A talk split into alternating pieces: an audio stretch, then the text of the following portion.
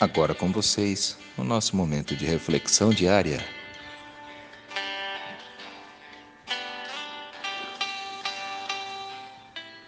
Antes de magoar uma pessoa, pegue um papel e amasse-o.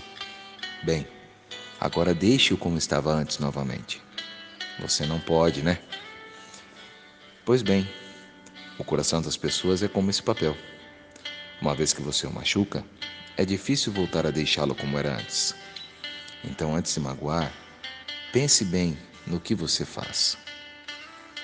Um grande abraço a todos, que Deus abençoe cada um de vocês. Cristiano Mantovani.